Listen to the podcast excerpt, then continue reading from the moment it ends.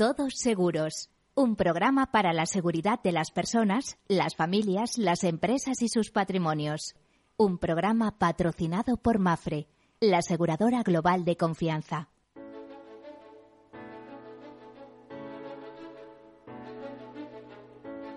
En Capital Radio, Todos Seguros con Miguel Benito, un programa dedicado a la protección de las personas, sus familias y sus patrimonios. Hola, buen mediodía, bienvenidos o buenas tardes, como prefieran. Llega el tiempo en el que hablamos de riesgos, en el que hacemos que las personas intenten eh, reflexionar sobre los riesgos, sobre las incertidumbres que les rodean.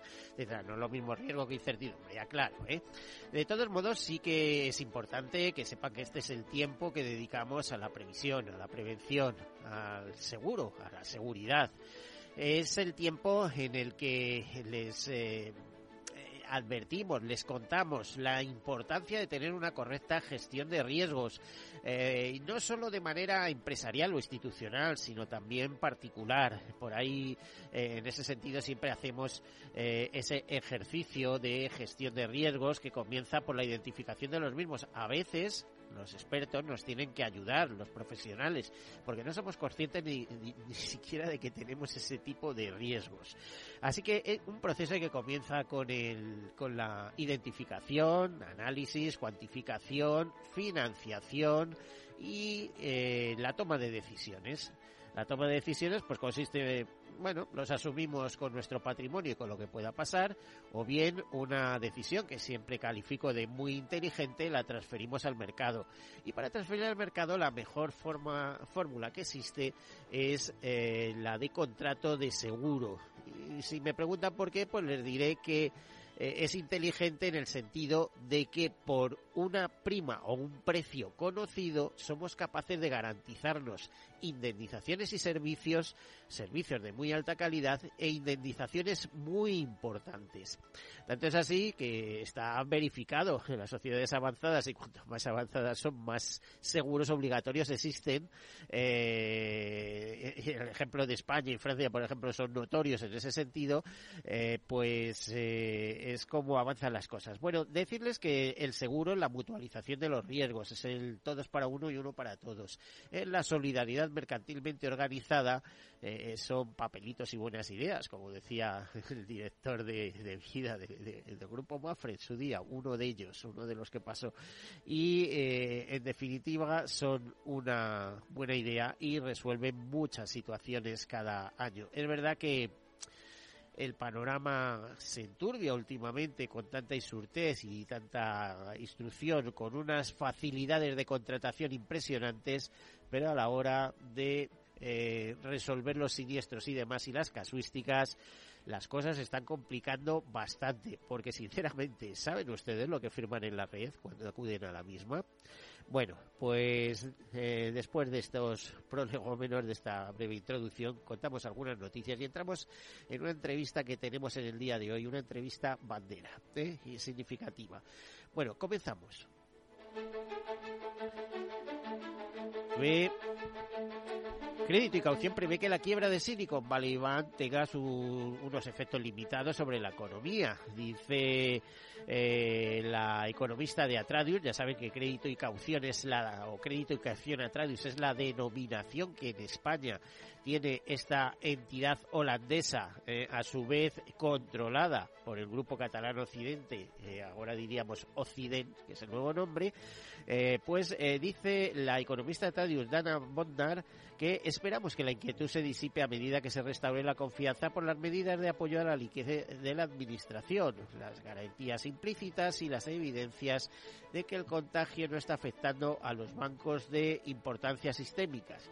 La crisis por la desaparición del banco provocará, más allá de estos efectos directos, que el sector financiero se muestre más restrictivo en la concesión de crédito, ya de por sí condicionado por los elevados tipos de interés. Por lo tanto, las empresas se verán obligadas a elegir entre repercutir los nuevos costes financieros en sus precios finales o asumirlos a costa de reducir sus márgenes, lo que mermará su rentabilidad e impactará en su riesgo crediticio. Bueno, y como saben, el Consejo de Ministros aprobó el Real Decreto Ley de Medidas Urgentes para la ampliación de derechos de las pensionistas, de los pensionistas, la reducción de la brecha de género y el establecimiento de un nuevo marco de sostenibilidad del sistema público de pensiones. De esto se ha hablado y se seguirá hablando en el futuro ampliamente. De hecho, el próximo día 4 yo tengo previsto dedicar un especial a analizar eh, esta reforma que les puedo garantizar que será seguida de otras reformas, porque esto no ha parado de reformarse en ningún momento. Principales medidas, pues los ingresos de la seguridad social se refuerzan mediante el incremento gradual de las bases máximas y de las pensiones máximas.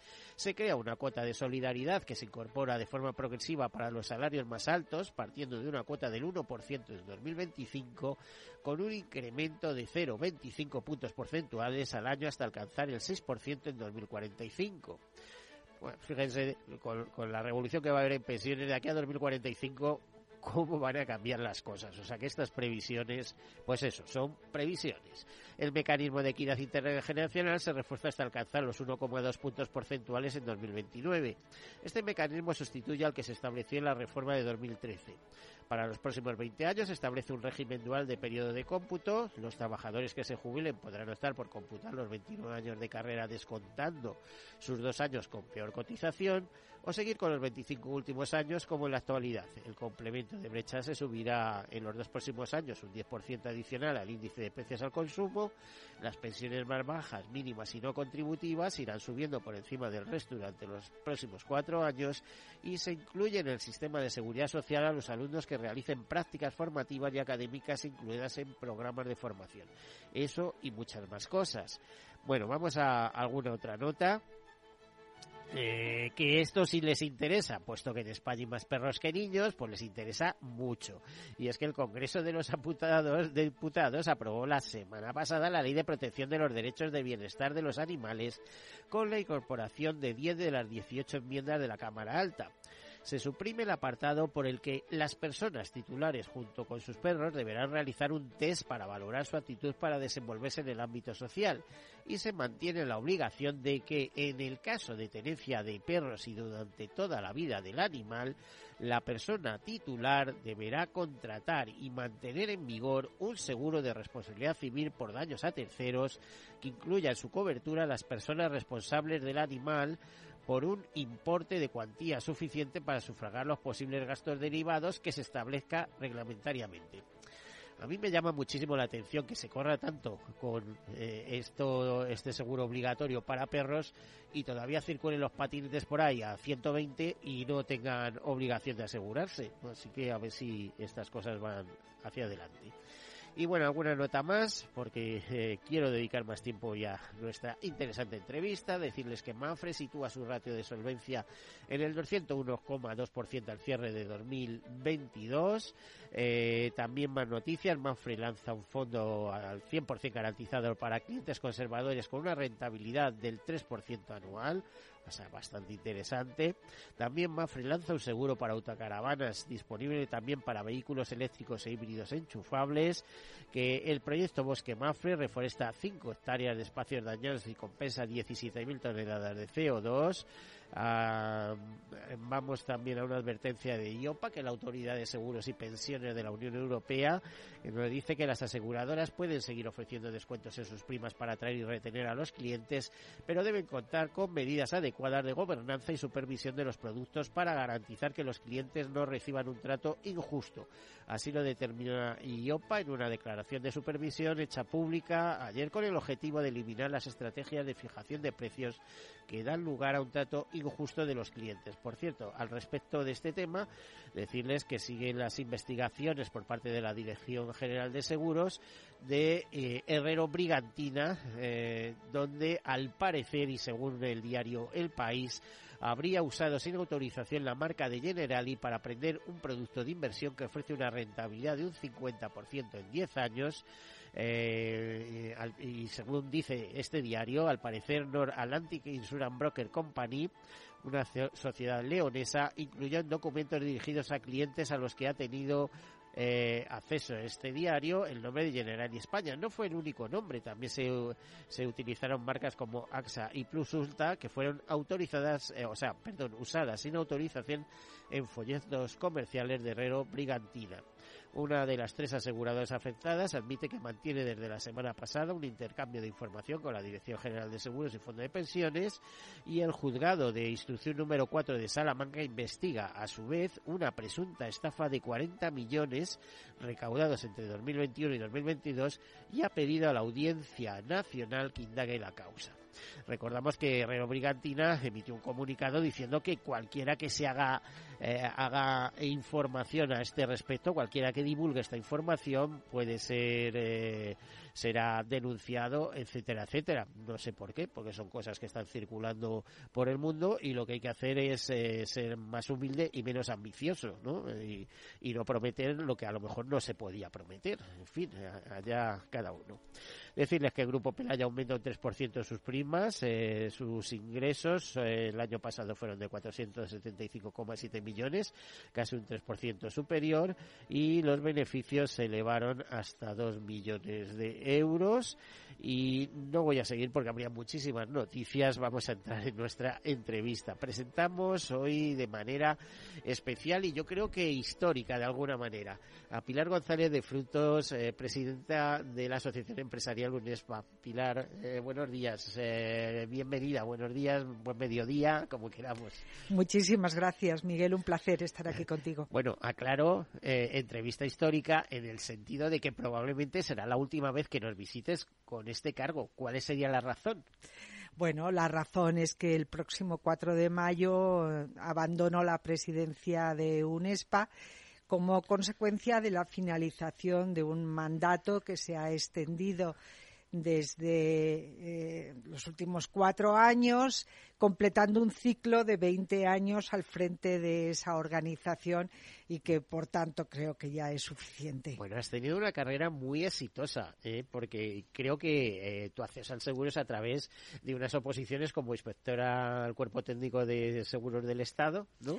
Y a partir de ahí, bueno, te hemos conocido en muy diversos papeles muy importantes todos. Muchísimas gracias, Miguel. La verdad es que sí, yo me encuentro tremendamente satisfecha de mi proyección profesional.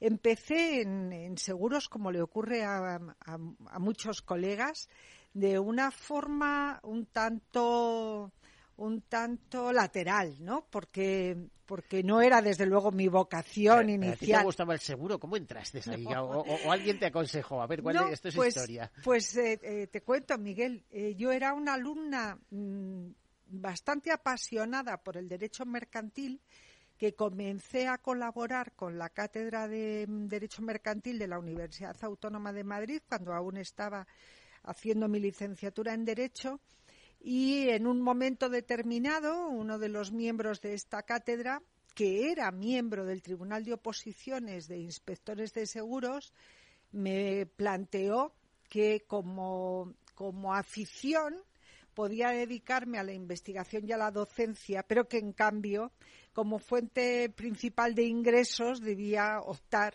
por otra, otra salida profesional. Y él mismo me recomendó la oposición de inspectores de seguros. La verdad, Miguel, yo había leído mi póliza de seguros del coche y, había estudiado dos temas de derecho de seguros en el mercantil de Quinto, nada más. Por tanto, para mí acercarme a esa oposición era muy, muy retador, porque todo me parecía eh, bastante extraño. La verdad es que me encerré a estudiar directamente desde los ejercicios, los exámenes de quinto de carrera y afortunadamente pues estudié mucho y parece que bien y además debí tener suerte en los temas que me cayeron en, en, la suerte del reparto. la suerte y la buena suerte, ¿no? La buena suerte es la que te procuras. Sin duda. Y bueno, y en un año era inspectora de, de Claro, en un año, pero luego tu trayectoria eh, pasa eh, como además de mujer valiosa y de consenso también, porque hay que contemporizar con muchas eh, partes eh, por el directora de operaciones del Consorcio de Compensación de Seguros, directora general de Seguros y luego eh, entraré en un ESPA que, bueno, tu valía se ha demostrado porque ha revalidado, revalidado, revalidado y yo creo que el, propio Consejo de UNESPA ni se plantearía tu renovación si tú quisieras seguir cuatro añitos más, ¿no? es probable, es probable y yo lo agradezco desde luego intensamente pero lo cierto es que, bueno, mi, edad de jubilación ya llegó y, creo que es un buen momento para dejar nuevas, eh, entrar a nuevas ideas, nuevos usos, eh, aires nuevos donde seguramente toda la profesión va a estar beneficiada de ello. O sea, que como desde aquí, desde luego, eh, mis mejores deseos de éxito para sea quien sea la persona que me sustituya.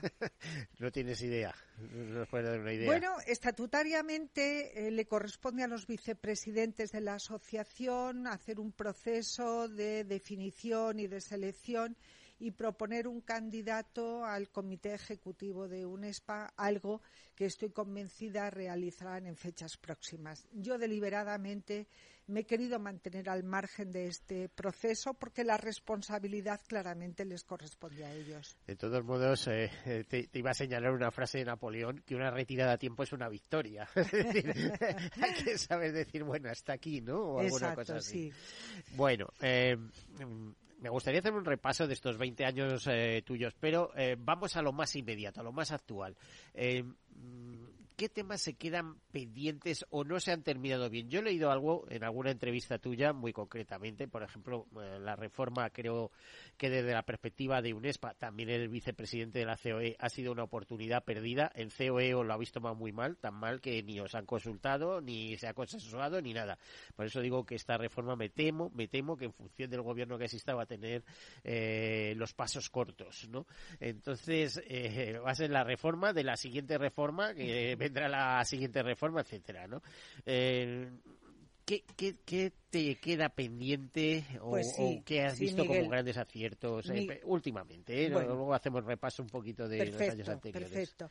No, yo sinceramente creo que nuestro sistema de pensiones, y cuando digo sistema me refiero a las pensiones públicas y las complementarias, necesita de un sólido análisis eh, económico y financiero para efectivamente dotar a todo el sistema de sostenibilidad a medio y largo plazo.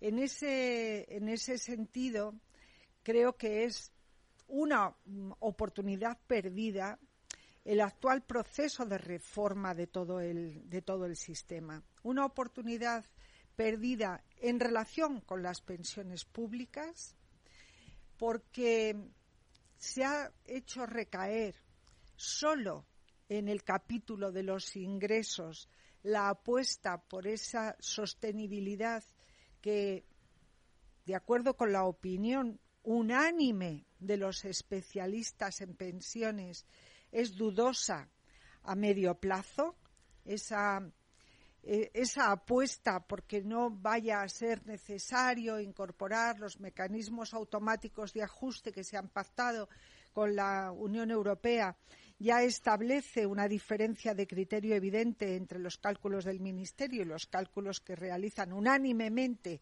todos los profesionales expertos en, en pensiones, va a perjudicar a medio plazo a las generaciones que todavía están más lejos de llegar a la jubilación y sobre todo a aquellos profesionales que tienen hoy un determinado nivel de renta más alto, a estos les castiga especialmente y desde luego en el lado de las complementarias yo creo que esa mm, apuesta que se hizo inicialmente por poner el análisis político sobre los sistemas de pensiones de empleo era una apuesta política muy bien valorada, pero se quedó en la intención.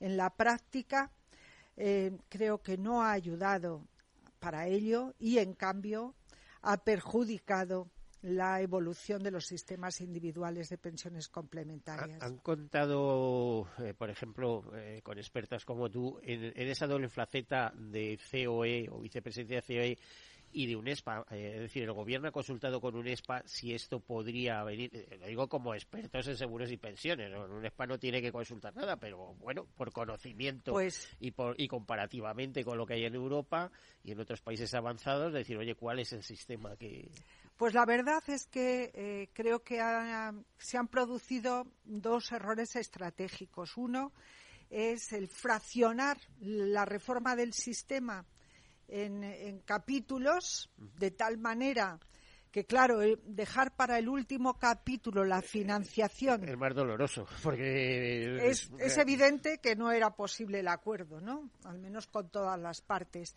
Y por otra parte, eh, ni COE ni UNESPA han estado recibiendo información mm, ni de consulta ni tampoco la información necesaria para hacer nuestras evaluaciones en momentos oportunos. Pues con estas palabras nos quedamos, hacemos una breve pausa y enseguida continuamos. Hasta ahora.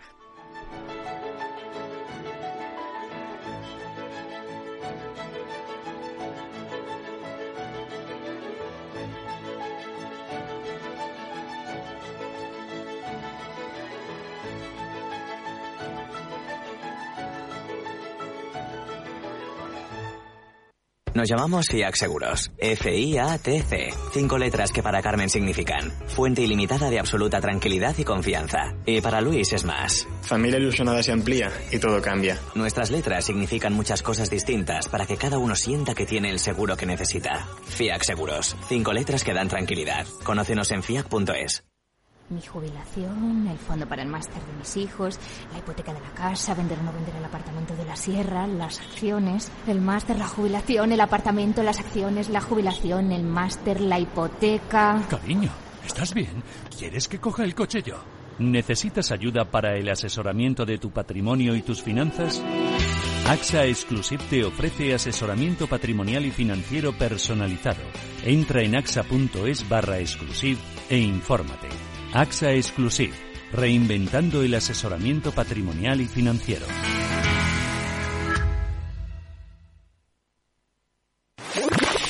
Capital Radio, la genuina radio económica. Siente la economía.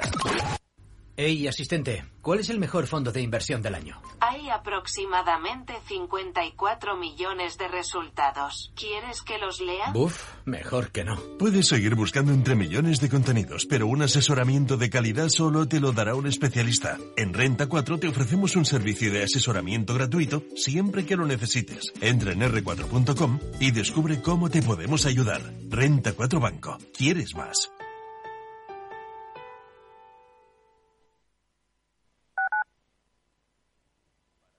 Capital Radio, Madrid, 103.2 FM.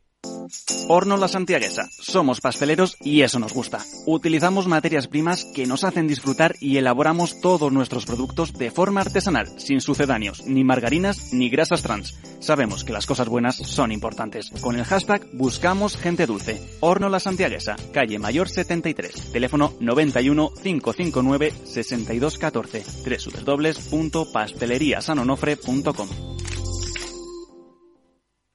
Disfruta de la mejor cocina gallega en Montes de Galicia. Todo un clásico moderno en el barrio de Salamanca. Disfruta de la variada dieta atlántica, de las mejores carnes y pescados tratados con respeto y transparencia y regados con una de las mejores bodegas de la zona. En grupo, en familia o en pareja, Montes de Galicia te ofrece el espacio perfecto en cada ocasión. Conecta Ingeniería es el programa que acerca la ingeniería a la sociedad. Todos los miércoles de 10 a 11 de la mañana en Capital Radio con Alberto Pérez. Conéctate. Los viernes en Capital Radio te proponemos descubrir y comprender las estrategias de empresas con éxito que servirán de inspiración y ejemplo para la tuya. Escucha Metaempresas, un programa presentado por Andrés Arenas con la presencia y los consejos de expertos en distintas áreas y profesores de reconocida trayectoria. Todos los viernes a las siete y media de la tarde, Metaempresas, Capital Radio.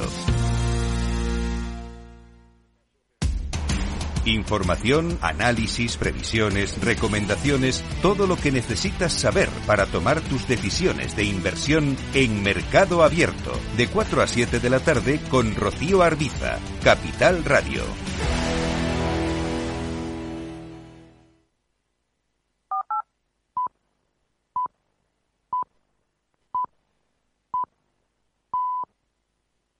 En Capital Radio, todos seguros con Miguel Benito.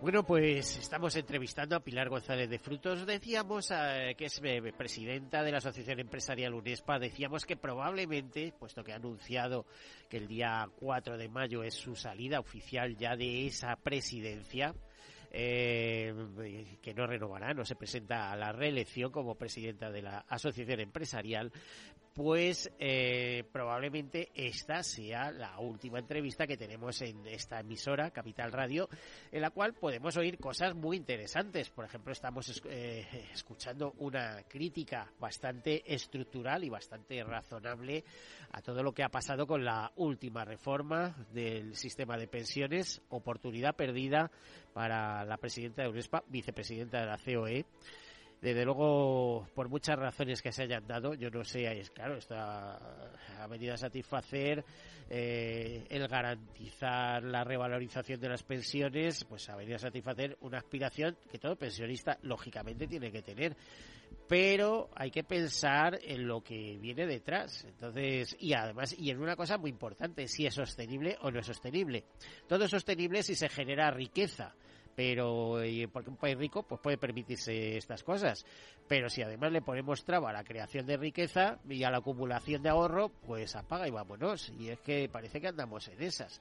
Bueno retomamos el hilo. Seguimos hablando de pensiones. ¿Se nos ha quedado algo en el tintero Pilar no básicamente creo que, que había hecho ese, ese resumen de en el ámbito ese análisis de oportunidad perdida. Exacto, exacto. Y en el ámbito de las pensiones complementarias decía eh, se cometieron dos errores. Uno, pensar que el sistema individual y el sistema complementario son como vasos comunicantes y, por tanto, eh, castigar fiscalmente al sistema individual con eh, la justificación de que así se iba a favorecer el sistema de empleo, que este fue, la justificación que el Gobierno dio creo que es un, error y así se ha demostrado porque no tenemos todavía esos planes de pensiones simplificados que tanto bombo eh, atribuyó el Gobierno a ellos.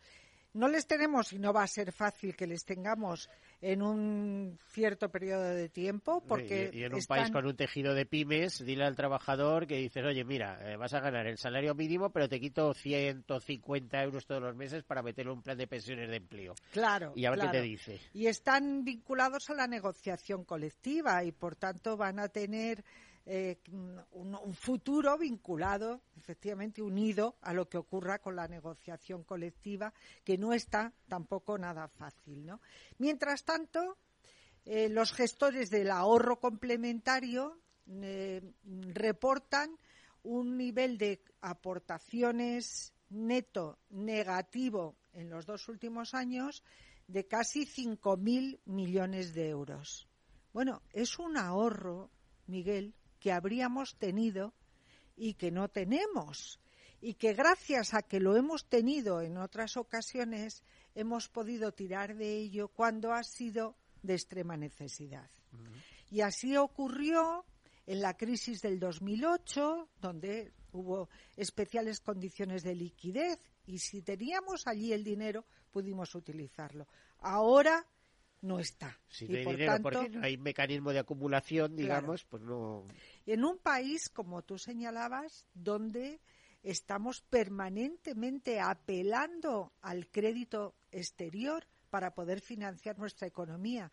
No tenemos crédito interior, no tenemos ahorro con el que poder financiar nuestra economía. Y cuánto mejor nos habría venido tener ahorro interno y no depender de los terceros países que nos han exigido tanto en momentos de crisis de deuda. que eso es clarísimo. O sea, es que eh, no hay comparación Mira, ya no te voy a decir con Francia o con Holanda o con el Reino Unido, con Italia por ejemplo, en Italia, pues en Italia la gente ahorra. aquí, eh, aquí nos, bueno, a lo mejor ahorramos en viviendas, pero luego sí, el ahorro, el ahorro, claro, el ahorro financiero, el nivel de ahorro financiero entre la, entre la economía española y los países de nuestro entorno mantiene un diferencial enorme y además eh, ahorro financiero, fíjate, en instrumentos financieros, porque aquí lo que se ahorra es en depósitos. O sea que tú fíjate qué confianza existe en, esos instrumentos. Claro, Con, lo, con las ventajas que tiene un sistema de ahorro estable, finalista, porque eso permite. Y garantizado. ¿eh? Y garantizado que permite efectivamente una mejor financiación de medio y largo plazo de la economía española en un momento, Miguel, en el que tenemos además que hacer frente a enormes retos, ¿no? La digitalización de nuestro país y el apoyo a la transición ecológica para pasar de una economía marrón con, contaminantes a una economía verde. Una economía gris verde.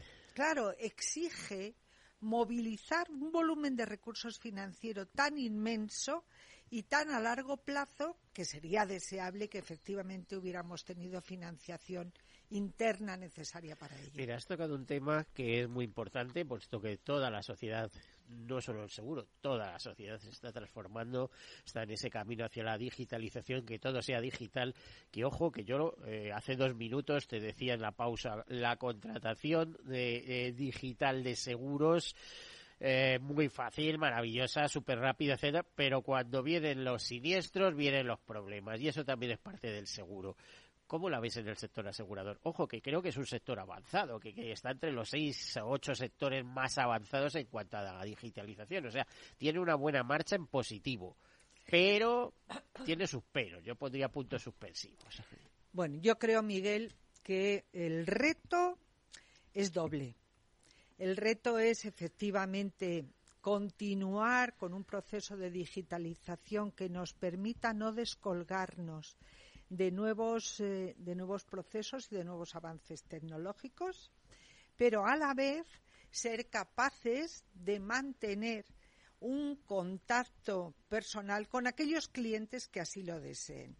Recientemente hicimos un estudio sobre qué es lo que pretenden los clientes cuando se aproximan a una entidad aseguradora y una buena parte de los clientes ponían de manifiesto esto, ¿no? Están dispuestos a utilizar medios digitales para la mayor parte de sus contactos con la aseguradora, pero en algunas situaciones prefieren llamar por teléfono y hablar con una persona a hablar con una máquina, por muy preparada que la máquina esté para entenderles.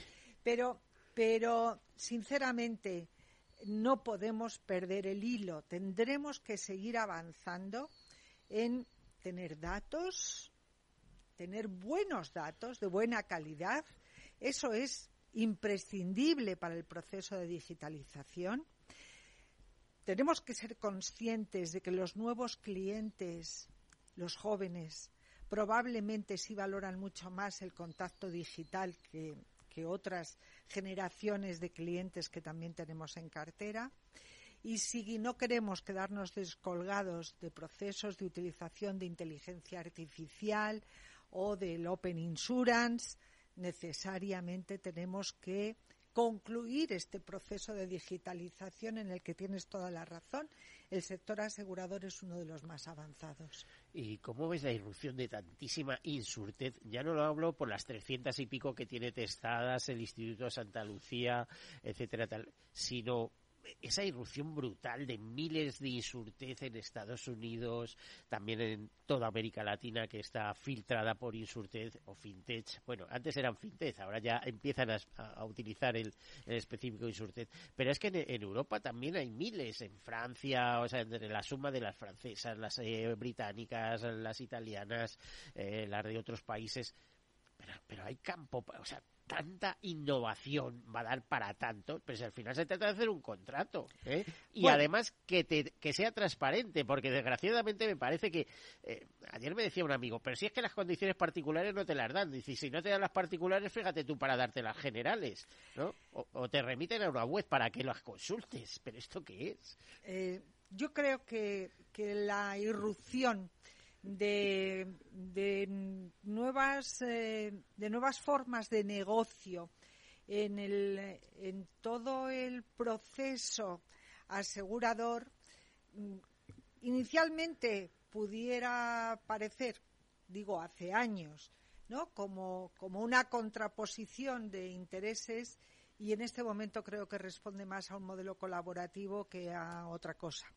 Eh, muchas Insurtech lo que hacen es buscar un espacio concreto de la cadena de valor y ahí hacer propuestas de mejora y de eficiencia que probablemente solo se pueden hacer desde estructuras no totalmente integradas en un proceso de una, eh, de una operadora eh, incumbente, existente, que tiene todo su carga de estructura, de procesos, etcétera. Es decir, creo que esa combinación de alguien que desde fuera ve dónde podemos mejorar en eficiencia en nuestro proceso productivo y la capacidad de la aseguradora de integrar esa innovación incorporándola a sus productos, sus relaciones con los clientes, creo que no puede ser más que beneficiosa para todos. ¿Cuántas de las iniciativas pueden ser exitosas y cuántas no? Bueno, yo creo que ahí tenemos todos datos estadísticos que ponen de manifiesto que efectivamente una gran parte de esas iniciativas no terminan por llegar a buen puerto pero también es verdad que tenemos grandes logros que han venido de la mano de estas nuevas empresas que encuentran una capacidad de enseñarnos cómo hacer algunas cosas de una manera más eficiente. Eh, ¿Crees que eso ha repercutido en el negocio, o sea, en los crecimientos del negocio, etcétera? Eh, sinceramente creo que todavía no. Creo que este impacto tendrá que llegar poco a poco. Sin duda. Todavía, todavía no podemos atribuir una, una porción de negocio a estas iniciativas, sobre todo, eh, Miguel, porque como te decía antes, no se trata tanto de la creación de una aseguradora nueva que, que, aporte un, un, gran distintivo en relación con los operadores que ya están en el mercado. No, se trata sobre todo de mejoras en determinados procesos de toda una cadena de valor.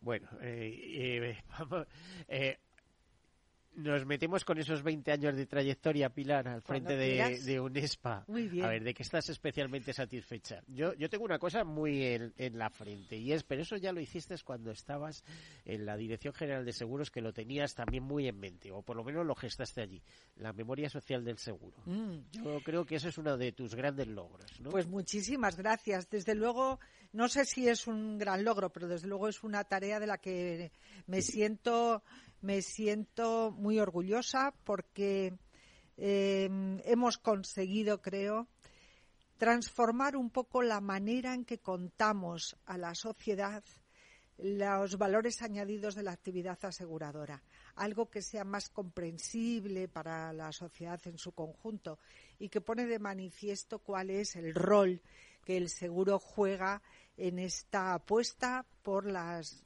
condiciones de mm, desarrollo social y económico de un país.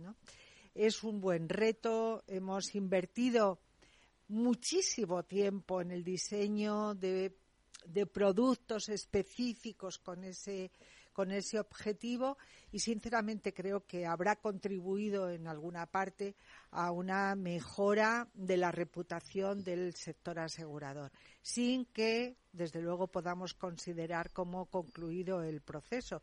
Esto es algo sin fin. Sí, Todo sí. es mejorable y ahí tenemos que continuar insistiendo en ese, en ese papel. ¿Tú crees que en ausencia tuya, que no te vas a marchar nunca de todo, porque ahí vas a estar, ojo que hay una cosa que te indico, que es que el seguro en ese sentido es muy mal pagador. Se le suele olvidar, es decir, un directivo se quita de en medio y si te he visto no me acuerdo, ¿eh? Tal- pero yo creo que tú has, marcado impronta, no sé. Nada, muchísimas gracias, Miguel. No, no, estoy, estoy convencida de que sea quien sea, el proyecto tiene tal interés que seguro, seguro, el sector el sector asegurador lo va, lo va a continuar impulsando. Algunas otras cosas concretas, algunos proyectos con los que hemos trabajado mucho, pero creo que hemos conseguido bastante, es, voy a referirme a dos en concreto. Uno, situar al sector asegurador como un subsector dentro del sector financiero.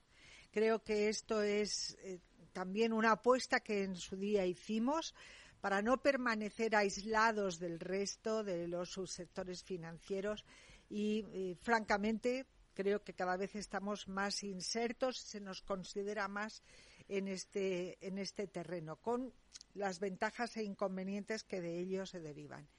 Y el otro es en el ámbito eh, regulatorio, pues el gran proyecto que, que hemos tenido durante estos últimos años de regulación del capital requerido para el sector asegurador y cómo ha quedado el modelo de gestión de los aseguradores españoles reflejado en esos requerimientos financieros. ¿no? Me estoy refiriendo en concreto para los oyentes expertos en, la directiva de Solvencia II no es nada más que una fórmula de cálculo del capital requerido como garantía de los compromisos que se asumen con los clientes, pero nuestro especial modelo de gestión de compromisos de muy largo plazo eh, nos obligó a defender este modelo frente a nuestros colegas y las instituciones europeas y creo sinceramente que conseguimos un éxito fruto también de una colaboración con el regulador que en otros casos habría sido muy difícil.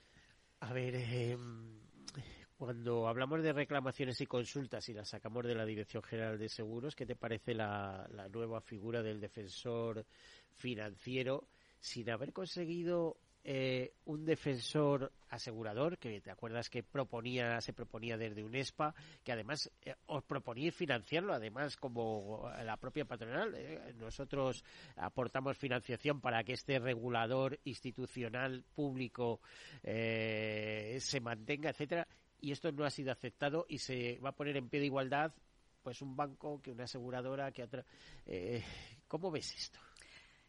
La verdad es que es una de las grandes frustraciones que, profesionalmente acarreo, ¿no? El, el no haber sido mm, capaces de convencer a nuestros responsables políticos de las bondades de un supervisor de seguros independiente del propio gobierno. Tenemos la dudosa honra de formar equipo con jurisdicciones tan alejadas de nosotros y probablemente tampoco tampoco democráticas como eh, Corea y Vietnam, ¿no? que son dos países que tienen un modelo equivalente a nuestra Dirección General de Seguros. Un supervisor jerarquizado en el seno de nuestro gobierno, dependiente, por tanto, del Ministerio de Economía, no cumple el primero de los estándares internacionales de supervisión y así lo ha puesto de manifiesto el Fondo Monetario Internacional en sucesivas ocasiones. Bueno, probablemente el hecho de que el sector asegurador muestre un elevado grado de solvencia y una enorme seriedad en la gestión del negocio eh, hace que no haya presión pública para movilizar al responsable político a la hora de tomar esa decisión. Pero claro, es doloroso eh, que se nos responda ante esa petición de un organismo de supervisión independiente que no es el momento de crear autoridades nuevas y, en cambio, vayamos a tener que observar el nacimiento de una autoridad como la de defensa Autoridad Administrativa de Defensa de los Clientes del Sector Financiero. Eh, apuesta que, sinceramente, con, irme a los planteamientos que en, la comparecencia parlamentaria hicieron tanto el gobernador del Banco de España como el presidente de la Comisión Nacional del Mercado de Valores, eh, ideas que desde luego comparto totalmente, pues quedaría casi todo dicho, ¿no?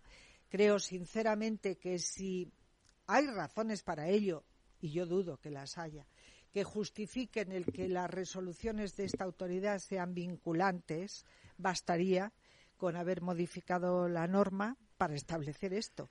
Pero crear una, una nueva autoridad me parece que es una apuesta que va a crear enormes distorsiones con las competencias que continúan manteniendo los tres supervisores, banca, valores y seguros, distorsionará la propia generación de reclamaciones, el, fijar una tasa de 250 euros por reclamación recibida puede llegar incluso a justificar una nueva industria, un nuevo negocio, el de la reclamación, eh, las cuantías eh, hasta las cuales la, resolución es vinculante para la experiencia del sector asegurador son elevadísimas.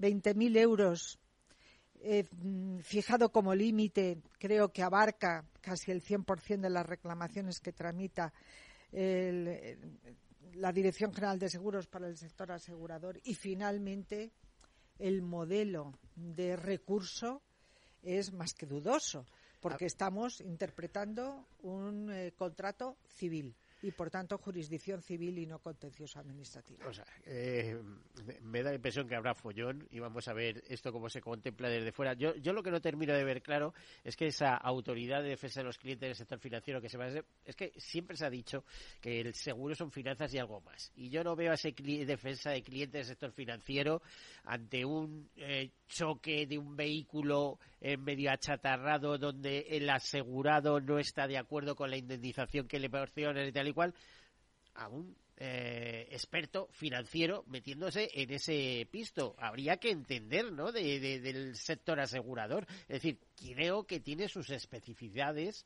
eh, mucho más allá de las que son meramente financieras. Y, eh, bueno, esto eleva la... Claro, confío, Miguel, en que al menos las personas que hoy en el ámbito de la Dirección General de Seguros analizan las reclamaciones en el marco de los contratos de seguro eh, constituían fundamentalmente el grueso de las personas que dentro de esa nueva autoridad se vayan a ocupar de las reclamaciones pues de seguros. confiar mucho, porque yo confío en que como vaya a dedo, como van muchas cosas en este país, aparecerá por allí cualquiera y se le pondrán a cargo de aquello. Bueno, em, nos quedan apenas unos minutos. Pilar, eh, te decía, resumen de esos 20 años, eh, lo mejor, lo peor.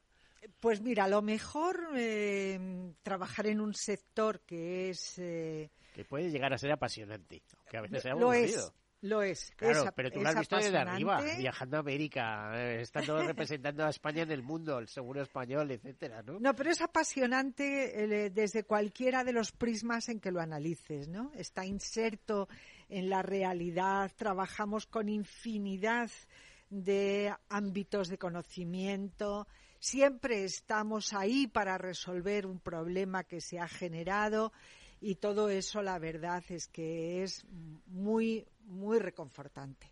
Es además un, un sector que mantiene eh, una participación en la riqueza del país muy, muy elevada más de un 5,5% del Producto Interior Bruto le corresponde a este sector. Llevamos estancados ahí mucho tiempo, ¿eh? Sí, Tenemos que estar ya en el 9, por lo menos. ojalá, ojalá, ojalá, efectivamente. Pero como en otros países, no es que esté diciendo nada del otro tipo. Y mantiene además algunas características que lo, lo justifican mucho desde el punto de vista social.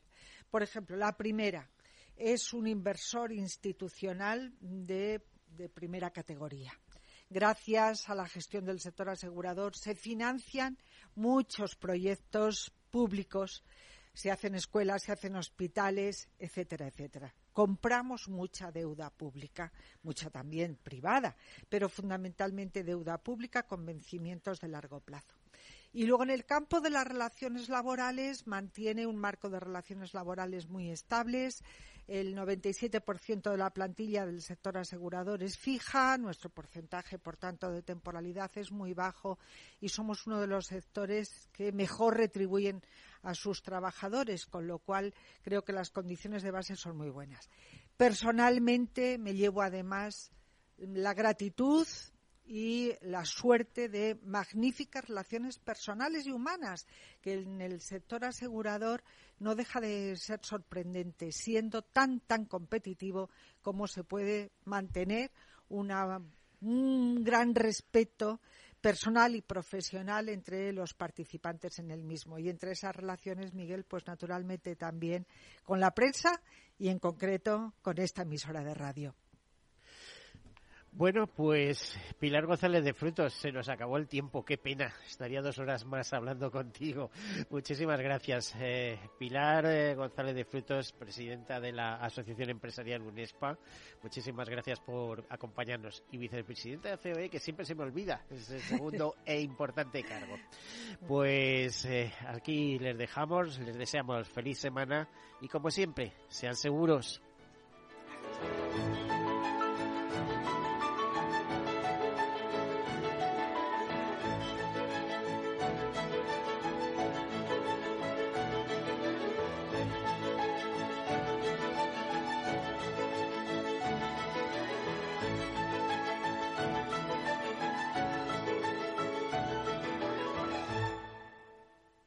Todos Seguros, un programa para la seguridad de las personas, las familias, las empresas y sus patrimonios. Un programa patrocinado por Mafre, la aseguradora global de confianza. ¿Qué opinas del chalet de la playa? ¿Que no es momento de vender? ¿Y qué fondo es mejor para el máster de Laurita y Juan? Ok, ¿y si me pasa algo, qué hacemos con la hipoteca? ¿Con quién hablas? ¿Me dejas dormir? Con nadie menos consultar con la almohada y más asesoramiento profesional. AXA Exclusive te ofrece asesoramiento patrimonial y financiero personalizado. Entra en axa.es barra exclusive e infórmate. AXA Exclusive, reinventando el asesoramiento patrimonial y financiero. Sí, sí quiero. Quiero tener siempre disponible a un buen equipo de abogados. Quiero tener un servicio telefónico de asistencia jurídica ilimitado. Quiero expertos que defiendan mis derechos como consumidor y como ciudadano. Quiero ARAC. ARAC. Lo nuestro es defender lo tuyo. Contáctanos en arac.es en el 992 2095 o consulta a tu mediador. En abril, Aguas Novi. El cambio climático lo ha cambiado todo y los riesgos son más y más imprevistos, como las sequías o el pedrisco. Por eso necesitas un buen seguro agrario que garantice tu tranquilidad. Y ahora es el momento de contratar tu seguro de herbáceos. Agroseguro. Trabaja sobre seguro. Ya no estamos en la era de la información, estamos en la era de la gestión de los datos y de la inteligencia artificial.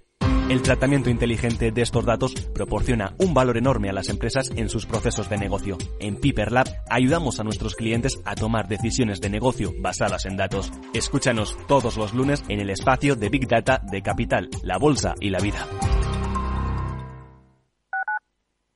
Capital Radio, Madrid, 103.2 FM.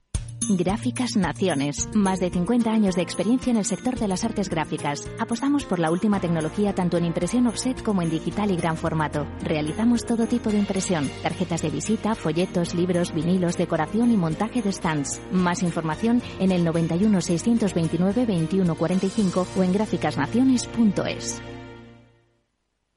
Disfruta de la mejor cocina gallega en Montes de Galicia. Todo un clásico moderno en el barrio de Salamanca. Disfruta de la variada dieta atlántica, de las mejores carnes y pescados tratados con respeto y transparencia y regados con una de las mejores bodegas de la zona. En grupo, en familia o en pareja, Montes de Galicia te ofrece el espacio perfecto en cada ocasión.